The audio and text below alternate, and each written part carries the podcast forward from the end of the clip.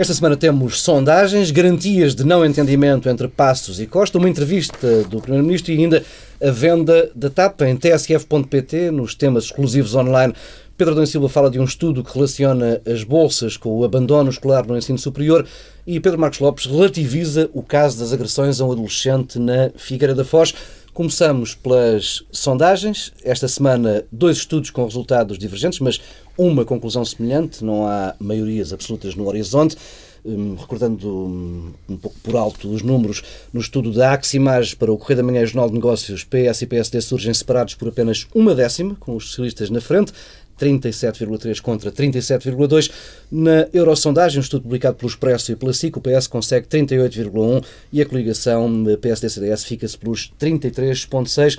Pedro Dom Silva, Pedro Marcos Lopes, eh, primeiras leituras destes dados, Pedro Marcos Lopes.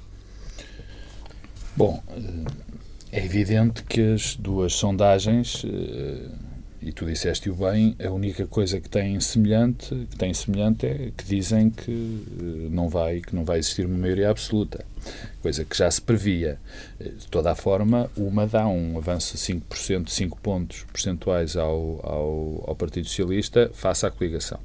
Mas hum, eu penso que, de facto, o mais relevante é, é não haver eh, maioria absoluta. Uhum o segundo ponto é nós entender, é perceber que, apesar do governo ter eh, dado uma, enfim, ter aplicado uma receita tão violenta, a austeridade ser, ter sido tão grande, do desemprego ter crescido para níveis assustadores, sobretudo desemprego estrutural, de ter havido cortes salariais, de, de cortes nas pensões, o governo e a coligação aguenta-se, digamos assim, de uma maneira que me parece muito, muito de salientar, muito relevante.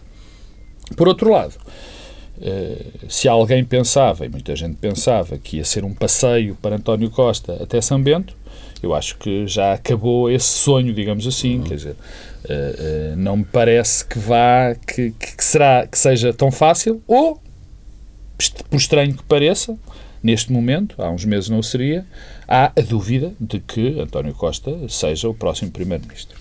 Bom, mas isto levanta. Eh, deixa-me ainda se dar um dado. Curiosamente, eh, e, e, obviamente que isto não pode ser causa e efeito, na semana eh, onde esta sondagem foi feita, foi também aquela semana em que o Primeiro-Ministro teve aquela afirmação, ou pelo menos destratou, se pode assim dizer, o Paulo Portas e contou mais uma vez a história de que Paulo Portas enfim, quis dar a entender que Paulo Portas tinha sido um bocado irresponsável. Hum. Um bocado aqui tentando relativizar a coisa. E, curiosamente, a, a, a popularidade de, de, de, Passos Coelho aumenta em relação à, à última sondagem, aumenta 3.3. O bullying compensa? Não, o bullying compensa. Aliás, eu já o tinha dito Desde aqui atrás. Filho, é? eu já, já o que tinha disse no, no, no, no programa da semana passada, que aquela imagem, uma das, das, das, partes que provavelmente, daqueles objetivos que o Primeiro-Ministro queria atingir, era dar aquela imagem de que ele é que mandava e ele é que punha os outros na ordem, e isso, para um determinado tipo de eleitorado, isso não é novo, uhum. não é? Uh, uh, compensa. Uh, quanto ao, às consequências de, desta possível de, de existir uma, uma não maioria, eu acho que podemos tratá-la assim. Não, já isso já falamos disso depois quando falamos da entrevista de Passos Coelho, também da resposta de António Costa.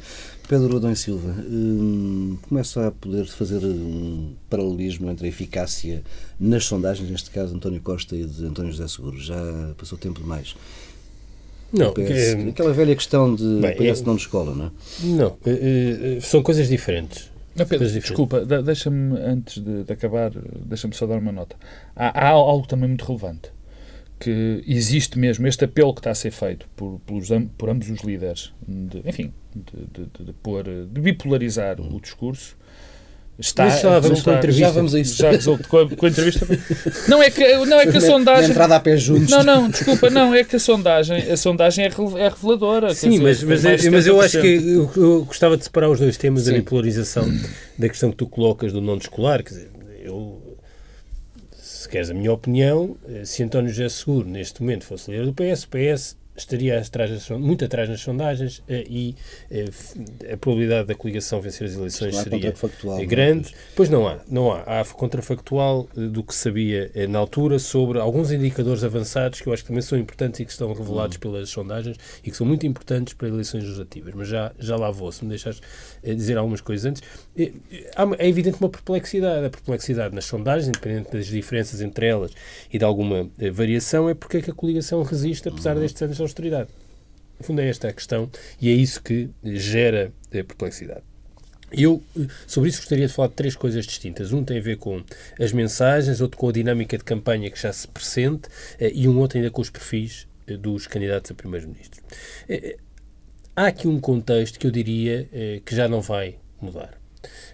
e que, independentemente daquilo que nós possamos achar sobre esse contexto e a leitura política que fazemos, eu diria que é já um, um acervo a partir do qual se vai disputar a campanha. É que a austeridade é vista como tendo sido uma inevitabilidade uhum. um, eh, e o rigor, as contas certas, combinado com alguma culpa moral, uh, no fundo os portugueses interiorizaram a ideia de que não mereciam mais, que não merecem mais, nós não merecemos mais, isso já é um adquirido. Portanto, a campanha vai-se eh, desenrolar com esse contexto e nesse contexto. Isso é muito importante. Porquê? Porque tem um efeito sobre a mensagem. Uh, o PSD tem, eu já disse isso e repito, uma mensagem com princípio, meio e fim, que tem a vantagem de ser simples e reproduzível. E, aliás, é reproduzida por muita gente de forma sistemática. Hum, a explicação sobre a crise que é fácil de dar é a da coligação. Isso não tem nada a ver com ser a correta. É que é fácil de dar. E eu temo que isso não seja ultrapassável. Uh, o que tem... temos aqui, deixa-me interromper, temos aqui na TSF um bom barómetro, que é o, o Fórum TSF, é muito mais vulgar surgirem ouvintes com uh, a linha de raciocínio e a linha de, de, argumentário político da coligação do que com qualquer um dos argumentos que vão sendo avançados pelo Não, PS. Repara, os argumentos que são avançados pela oposição e pelo PS são uh, reproduzíveis uh, quando é preciso dizer o governo é incompetente, está a falhar, mas isso não é não é uma leitura sobre o que se passou e o que teria sido feito de diferente eh, nos últimos anos. E isso faz muita diferença. Eh, e, portanto, dá uma vantagem. Eh, e isso ajuda a compreender porque é que nas sondagens a coligação resiste. É porque tem uma narrativa coerente, reproduzida e que as pessoas interiorizaram. Depois, os perfis. Reparem, Passos Coelho tem fragilidades evidentes.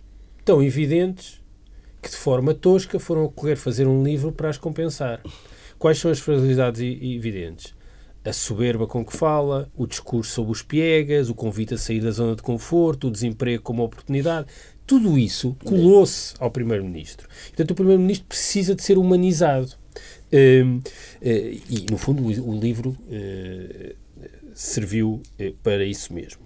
Mas tem também um capital eh, e uma força tal palavra, que é talvez a palavra que aparece. Há duas coisas que aparecem muito no livro. Desculpa regressar ao livro, porque o livro não tem interesse nenhum.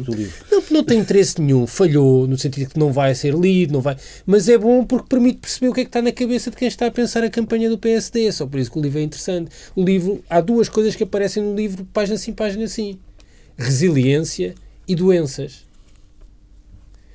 É, não há ninguém à volta de Passos Coelho que não seja contada uma história sobre uma doença isso não tem como propósito falar das doenças, tem como propósito humanizar Passos Coelho e mostrar e, e, sobre um tema que as pessoas gostam muito doenças, as pessoas gostam de falar de doenças em Portugal. E portanto isso humaniza e a resiliência, ele resistiu.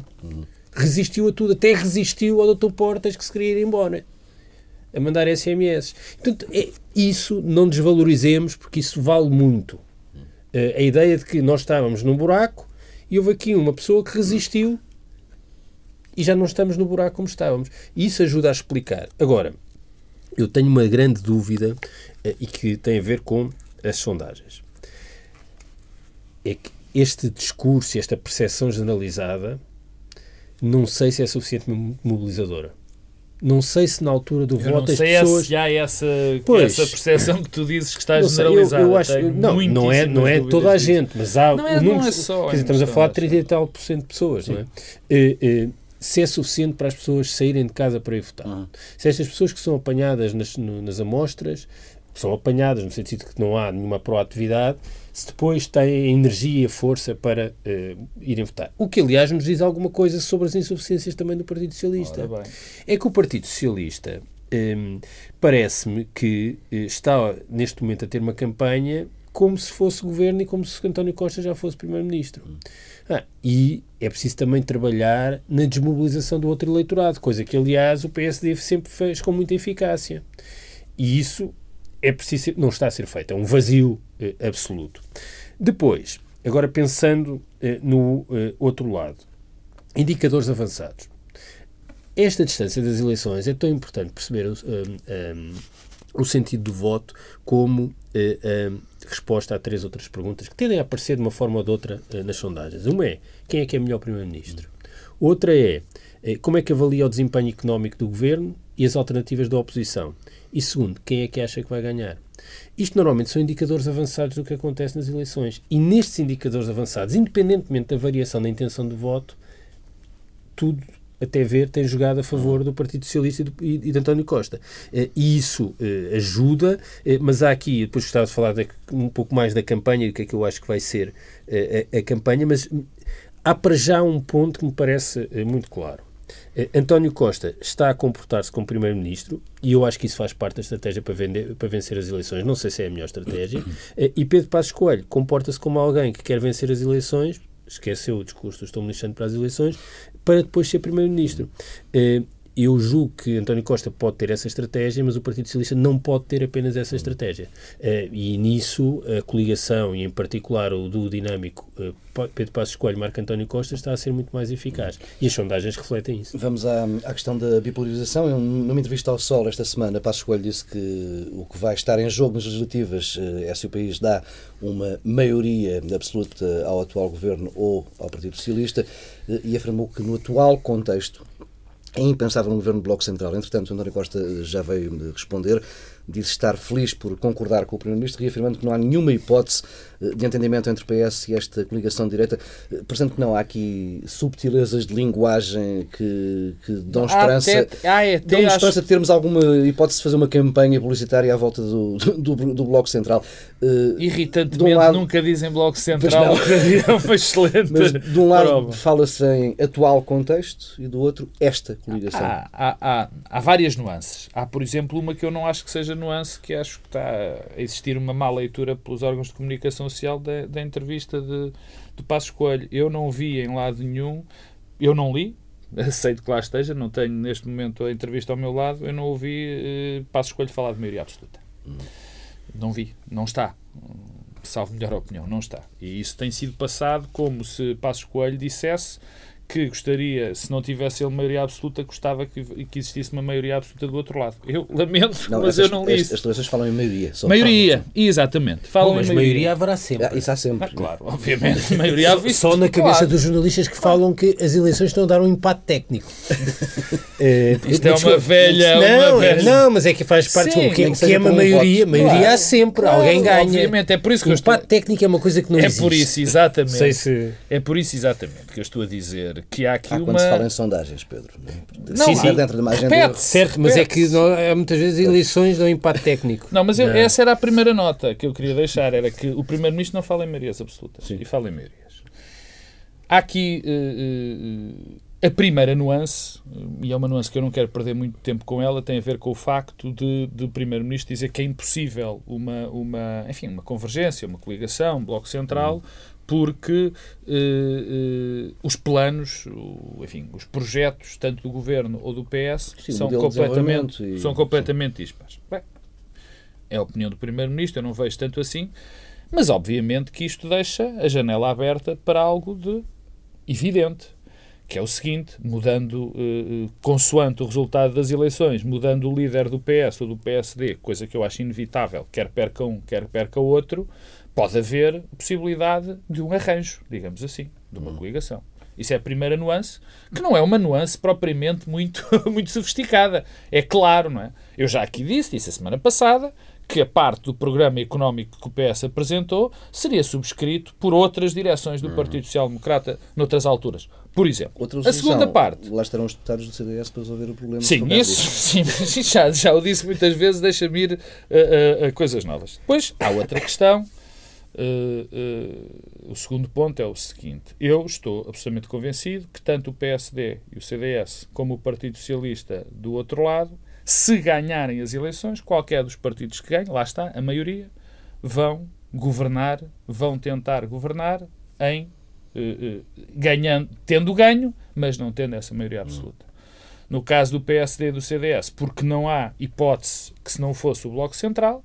No caso do PS, porque cada vez parece mais claro, até pelas sondagens, que não há qualquer tipo de hipótese relevante à esquerda para que haja uma coligação, para que haja um aumento da capacidade governativa de fazer uma maioria absoluta no Parlamento. E, portanto, eu acho que estão os dois uh, uh, apostados nessa solução de governar em minoria. E, e porquê? Porque, aparentemente, com o canhão Draghi, com a previsibilidade de um melhor clima económico, porque de certeza vai ser melhor do que está foi até agora, porque não se pode baixar mais, porque a Europa parece parece dar sinais de que pode ir pelo bom caminho. Repito, com a história do canhão Draghi, vai haver uma digamos assim, uma pulsão, tanto num lado como do outro, ir em minoria, o primeiro orçamento, por definição, está sempre aprovado, e depois fazer aquilo que, enfim, na história da nossa política portuguesa, uma cavacada à, à, à, como a primeira minoria, como a primeira vitória de Cavaco Silva nas eleições. E penso que isso é o que está. Portanto, o que é que eu quero dizer com isto? Tanto António Costa como Pedro Passos Coelho não só estão a fazer esse discurso porque é fundamental bipolarizarem, bipolarizarem o discurso para que pareçam dois polos que sequem tudo o que está eh, nas franjas, isso é normal, mas desta vez também há uma, digamos assim, uma honestidade intrínseca no discurso. Eles, de facto, se ganharem, qualquer seja as circunstâncias, não vão fazer o esforço para fazer uma coligação. Isso é o que eu penso que está na cabeça dos dois, isso é o que eu penso que eles querem que, que vai acontecer se eles ganharem as eleições. Agora, é a minha opinião em relação a esse cenário. Eu acho que isso é um cenário perigosíssimo. Francamente. Acho um cenário muito perigoso. Eh, Portugal não está nem pouco mais ou menos uh, uh, nas circunstâncias que estava na altura de Cavaco, nesse ponto temos ainda um problema gravi temos problemas gravíssimos para, para a, a, que estamos a viver ainda com problemas gravíssimos e vamos, vamos vivê-los com muito mais tempo.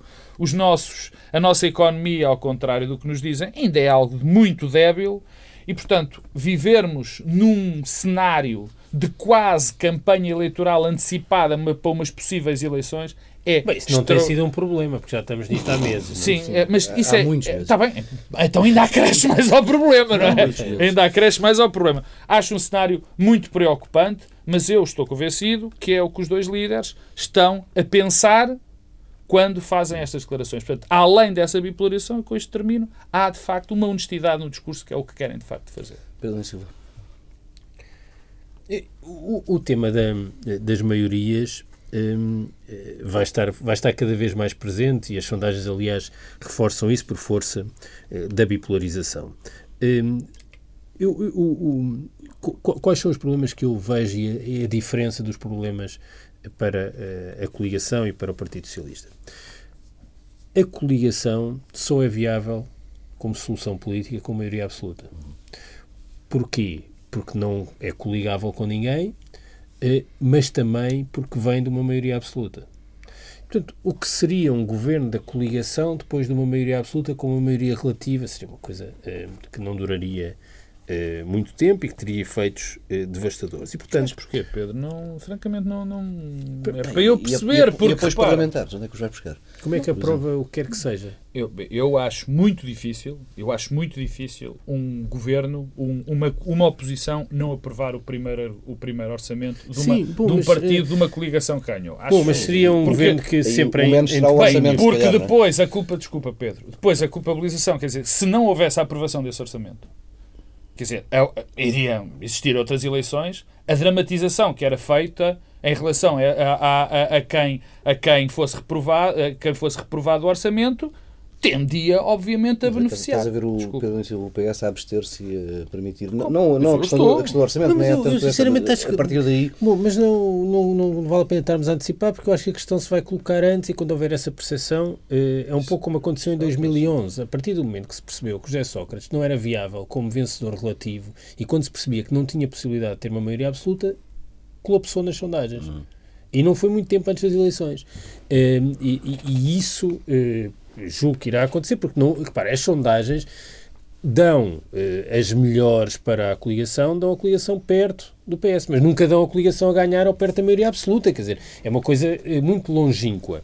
Eh, sendo que, eh, eu há pouco falava da questão da mobilização, eh, a coligação, neste momento, tem de fazer um grande esforço de mobilização dos seus próximos, que estão muito menos mobilizados do que o outro campo. Eh, não vejo como é que isso é possível de fazer. E, e, e portanto, pode haver mais desmobilização e não vejo como é que seja possível eh, uma vitória. E, portanto, eu acho que a bipolarização é favorável à concentração de votos no PS. E é favorável porquê? Por eh, maior mobilização do campo e por atração de votos de, outro, de, outro, hum. de, outros, de outros espaços. Porque, Sim, repara, a coligação desse lado não tem onde não ganhar. Tem onde, onde é, é que vai crescer? Nós olhamos, vai crescer onde? Só vai crescer indo buscar votos que perdeu que eram seus. Mas quem são os pensionistas? São os desempregados? São, Podes pensar na abstenção. São as famílias. Podes pensar naquelas pessoas que não votariam, que não votam porque estão desagradados com o governo e que se tenta ainda captar para evitar um não, governo mas isso não, mas isso não, mas a estratégia mas... do medo não Sim, ajuda a recuperar claro, mas é isso. Mas é o, o, o, a coligação vai assinar o papão do governo minoritário do PS, mas isso pode ter um efeito ricochete porque também chama a atenção uhum. para a impossibilidade. É o que eu estou a dizer, é exatamente isso. E, portanto, esse fator de mobilização, que é o papão do outro governo, pode ter um efeito ricochete. E eu não vejo bem onde é que estão esses eleitores. Quer dizer, são as, 400, são as famílias dos 400 mil portugueses que emigraram? São as famílias dos 400 mil portugueses que viram os seus postos de trabalho uh, eh, destruídos, são as famílias das 65 mil crianças que deixaram de ter inglês no primeiro ciclo, uh, são as famílias dos milhões de pensionistas que viram as suas pensões cortadas. Quer dizer, ah, se nós começarmos a olhar para os grandes agregados, não percebemos bem onde é que eles estão os eleitores, não é? Portanto, Sim, mas estão na sondagem, Pedro. Mas lá está, como, mas não sonda... como de certo, negar. Mas, repito, mas as sondagens não são tão boas como nós estamos a querer fazer crer. Os indicadores avançados das sondagens contradizem muitas das coisas das sondagens. Repara, mesmo na sondagem da Aximar imagem, que é que dá a maior proximidade, quando é questionado quem é que é melhor para Primeiro-Ministro, António Costa 45%, Passos escolhe 35%. Esta pergunta é muito importante, normalmente é um indicador avançado. Eh, ou quem é que acha que vai ganhar? Eh, portanto, as coisas também devem ser. Mesmo o barómetro da Eurosondagem, eh, na parte da avaliação dos líderes, quer dizer, a avaliação dos líderes é completamente Sim, é diferente. Ah, e, portanto, quando se, quando se aproximar a campanha, eh, essas variáveis começam a, a emergir. Repara, eu comecei por explicar porque é que acho que há, há, algumas forças do lado da coligação. Agora, também não vale a pena um, sobrevalorizarmos. Oh, Pedro, acho... deixas-me deixas só, em relação ao que tu estavas a dizer da, da, do tempo. Há uma percepção por parte da coligação de que o tempo corre a favor de, da coligação. Sim, certo. Há essa imagem clara. É que o tempo corre a Que, aliás, António Costa reforçou esta semana com uma, uma declaração uh, dizendo que um dia perceber-se-á porque é que as eleições foram. Não, não, quer dizer, eu achei essa uma declaração, uh, aqui para nós, que, que ninguém nos ouve, absolutamente disparatada. Mas, mas isso, enfim, não interessa. A, a, coligação, e pelos vistos o António Costa, acha que o tempo corre a favor uh, dela e da coligação. Eu não, tenho muitas. António Costa, António ah, Costa também. Sim, também, sim, também. E eu não concordo. Eu, a minha percepção não é a mesma.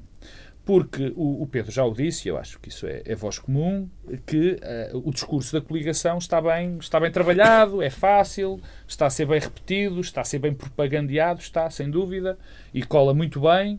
Uh, uh, agora, o que nós temos hoje é um discurso que já está feito, que está conhecido, e um discurso que ainda não existe, mas que mesmo assim apresenta 35% nas sondagens. Portanto, nessa perspectiva, podemos acreditar, e em alguma medida penso que será legítimo, que na altura em que o Partido Socialista também tiver um discurso, as coisas uh, com porção, mas, não é? Mas repara, mas há, há, também desse ponto de vista aqui um desequilíbrio que é. Uh, eu também acho que uh, as, as circunstâncias para a coligação tenderão a piorar.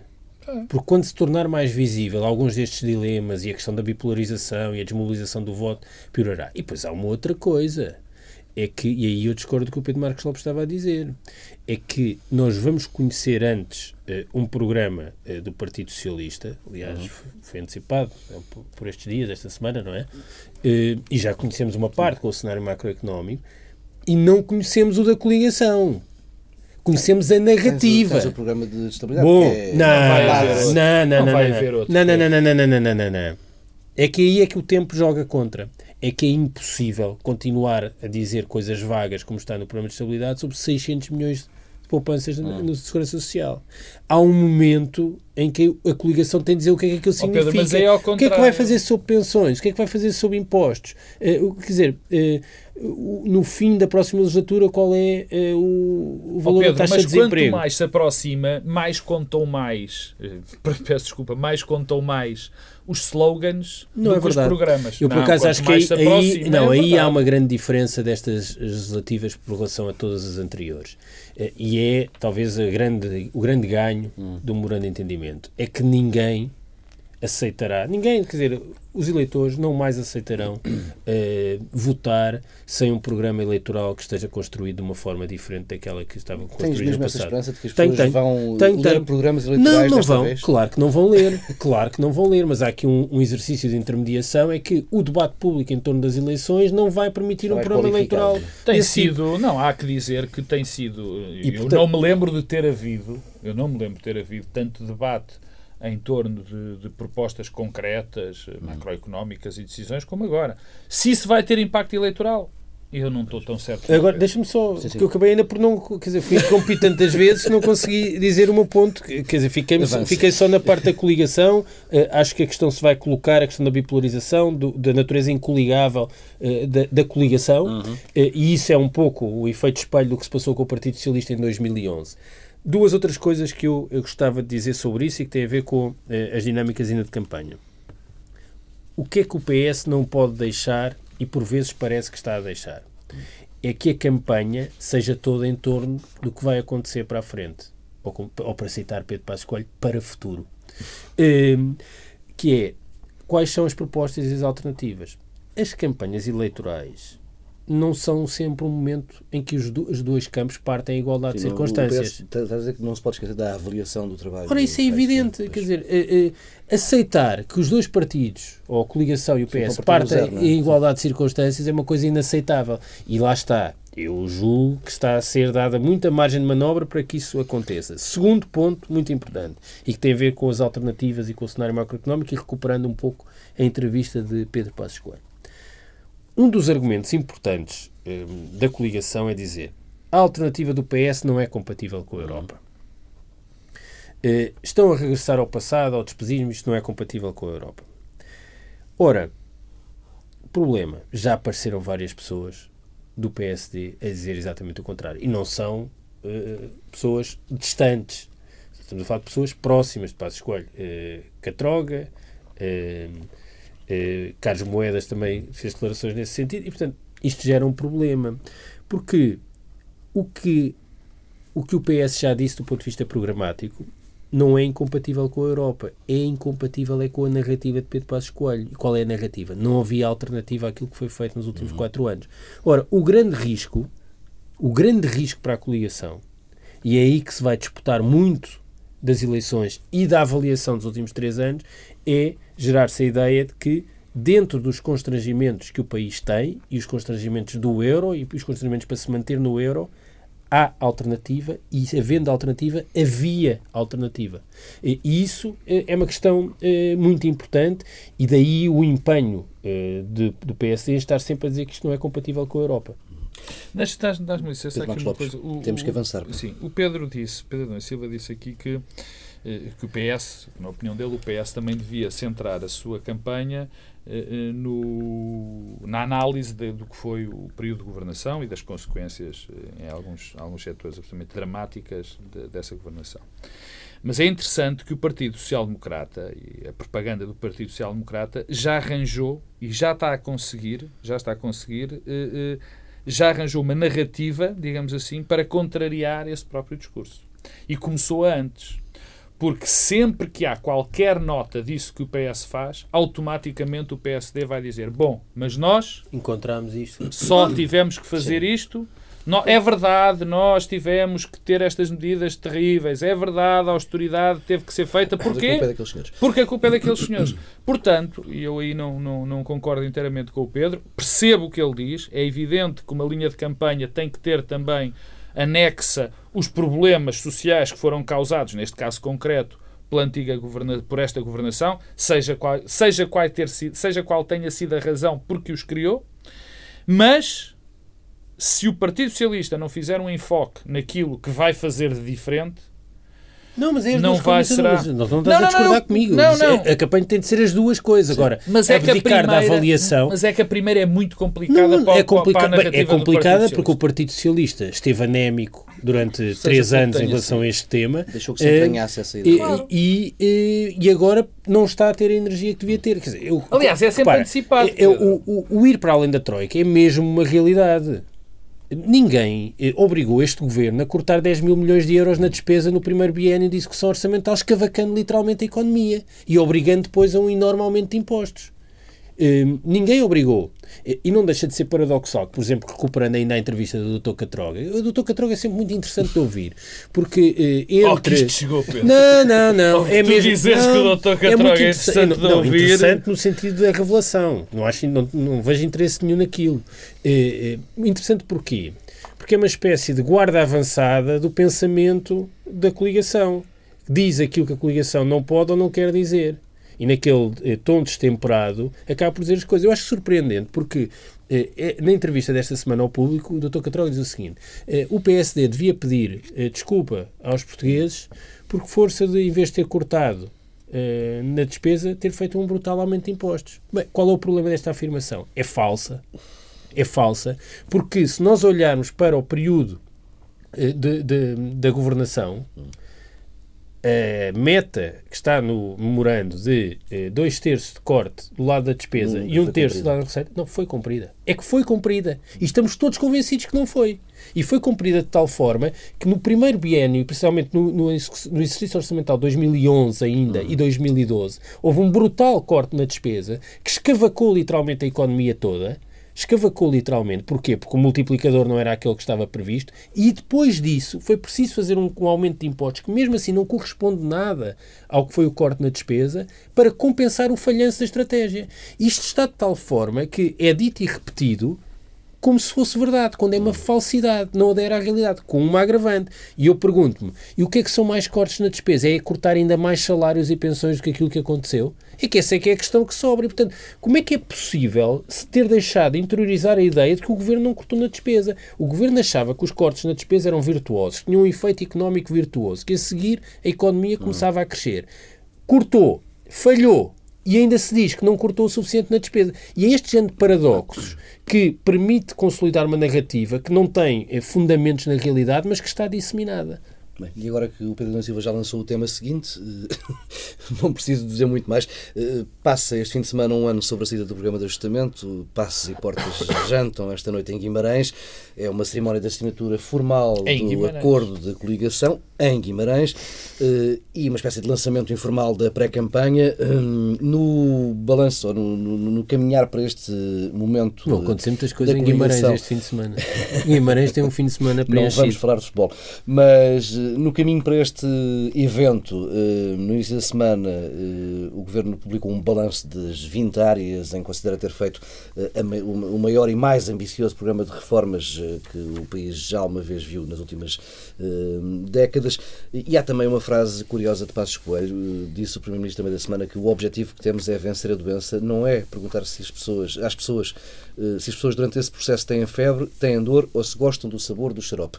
Pedro Marcos Lopes, hum, houve de facto aqui o maior e mais ambicioso programa de reformas? Bom, primeiro deixa-me começar Ou, por dizer... como Pedro Dom Silva diz, houve um corte direto de despesa. O, o, o, Paulo Tavares, quer dizer, nós já fazemos este programa desde o primeiro dia da aplicação do do, do, do, do xarope, do, do xarope digamos Começa, assim. Começámos antes. A minha, a Começámos minha, antes da tosse. A minha, a minha discordância com o caminho que depois foi tomado e lembro-me bem que eu, quando vi a primeira vez o memorando, achei o memorando perfeitamente uh, uh, lógico em muitas, muitas situações, mas como já aqui foi dito várias vezes, e eu já o disse muito, muitas vezes, foi uma catástrofe. Não correu bem. Correu muito mal. Uh, por todas as razões e mais algumas. Eu vou dizer algumas. Mas primeiro deixa-me começar pela questão do xarope. Quer dizer, eu, quando ouvi essa frase, eu preciso me dizer, bom, quer dizer, convém é olhar para a posologia, não é? Porque se calhar estamos a tomar um medicamento e não morremos de uma doença, mas se tomarmos esse medicamento, morremos de outra. E, enfim, passa a imagem um bocadinho demasiada, foi exatamente isso que aconteceu. Foi exatamente isso que aconteceu. As reformas eh, que o governo apregou, as 20 reformas que, que o governo apregou, que, que fez, enfim, em parte fê-las, só que o problema não é fazer reformas por reformas, é as consequências que as reformas têm.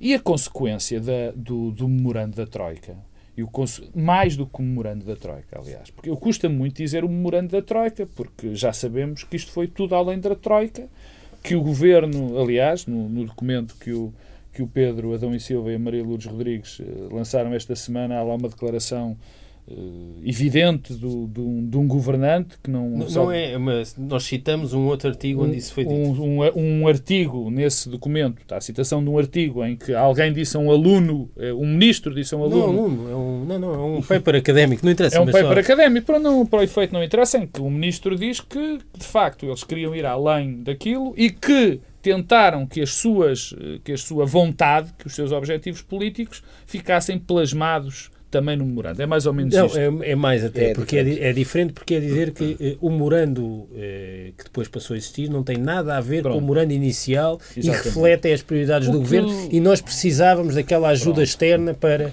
O que é muito simpático no que me diz respeito a mim, porque eu achava que o memorando não estava mal e isto ajuda-me, enfim, dá-me algum conforto Sim, dizendo não, que está lá. Convém não reescrever a história. Tu disseste aqui neste estúdio, nessa altura, algo como isto era um bom programa do governo. Exatamente. Nunca foi feito em Portugal Exatamente. Exatamente, exatamente, exatamente. E só que não foi aquilo que foi aplicado.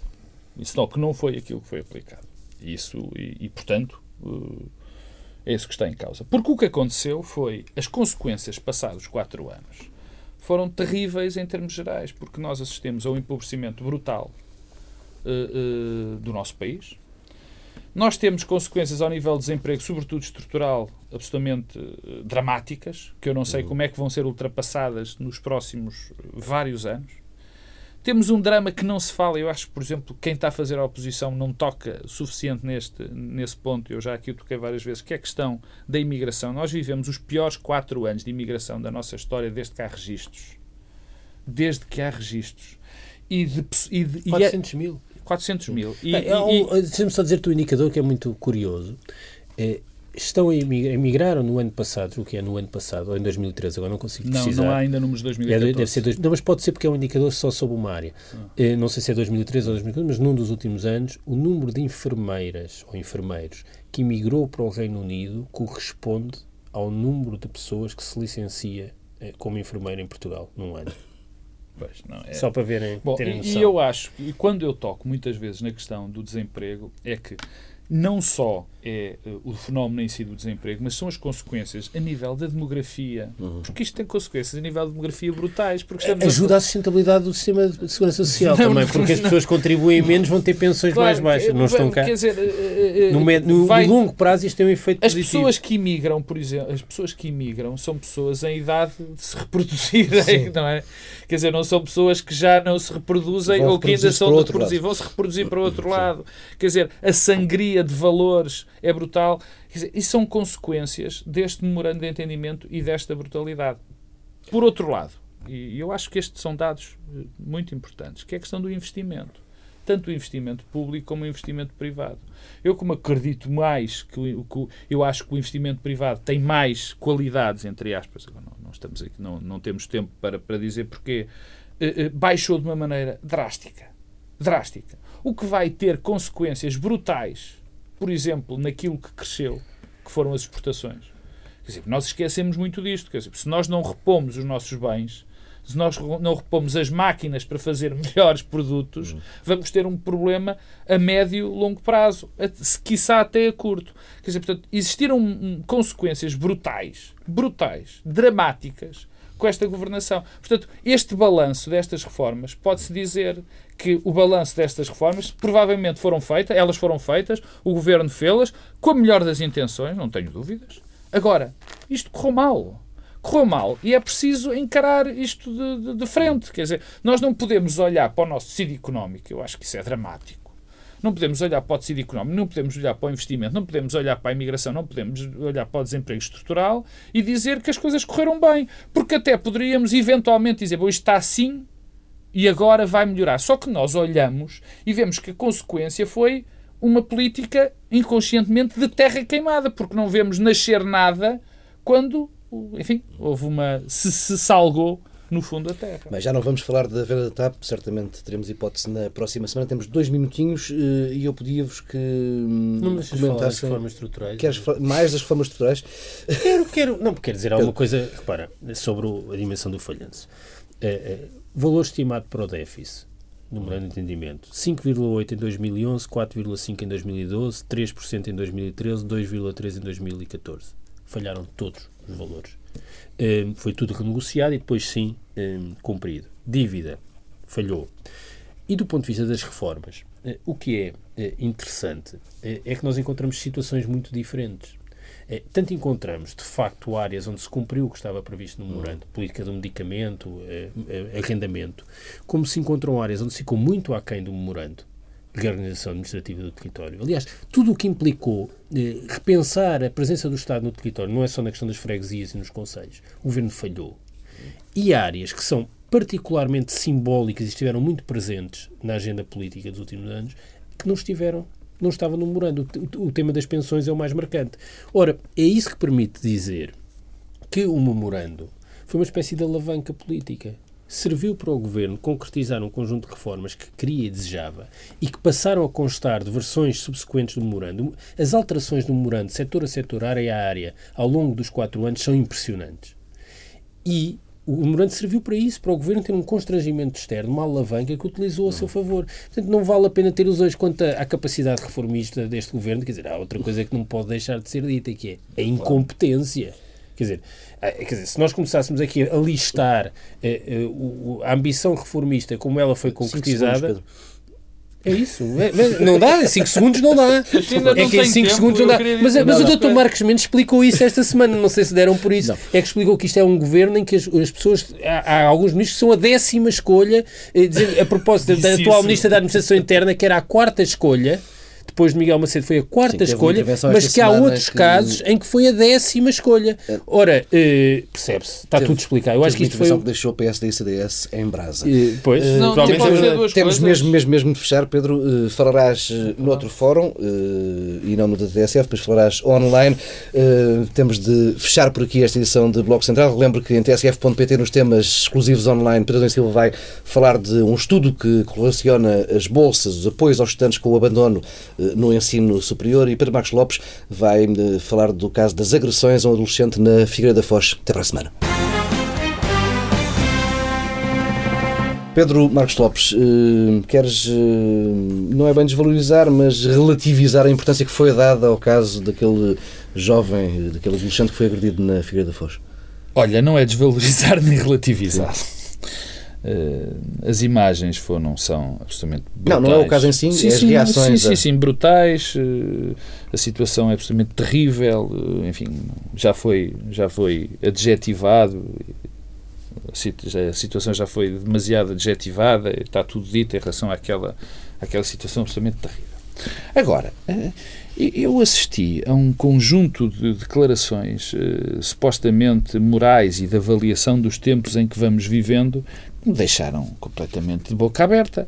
Ou então, eh, eu vivi em Marte, eu vivi até, infelizmente já tenho, já estou próximo dos 50 anos, até esta idade, em Marte, e quando eu andei na escola estava numa escola de Marte, e estas pessoas viveram todos noutro, num país que eu não conhecia.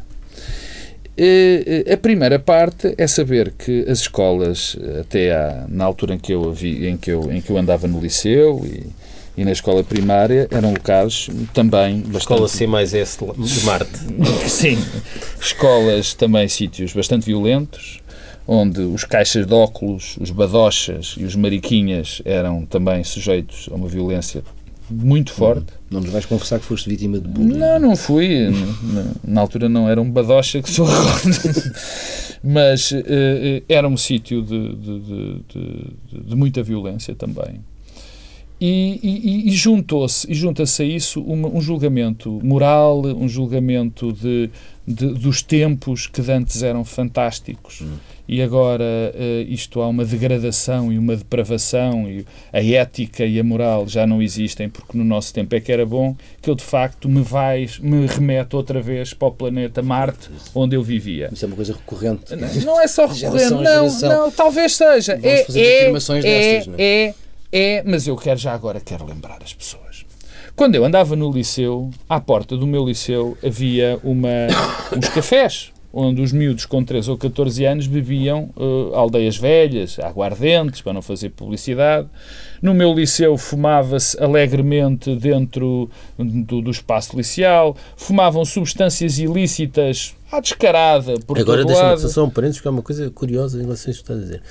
É proibido fumar agora nos liceus. Eh, e o que eu assisto, por exemplo, no liceu ao pé da minha casa, é. Os professores à porta. Os professores e os estudantes a, a fumarem juntos à porta. Mas isso é algo que. Bom, é bom, não é? Uh, não sei se é, não sei, não, não sei se é. Há uma é. partilha. Mas, mas quer dizer, parece. O, o, para não gastar muito mais tempo, porque eu acho que as pessoas percebem o que eu estou a dizer, eu. eu, eu uh, uh, o que eu sei, o que eu sei, porque eu tenho filhos até mais velhos, já muito fora da idade liceal o que eu sei é que os miúdos andaram, estão muito mais protegidos, muito mais esclarecidos e são estão muito mais instruídos para os perigos eh, que, que, que, que, estão aí do que estavam na minha altura, do que eu estava, e que a nossa comunidade, os jovens, os menos jovens, é uma comunidade muito mais civilizada, para utilizar um termo que toda a gente percebe, do que era na altura.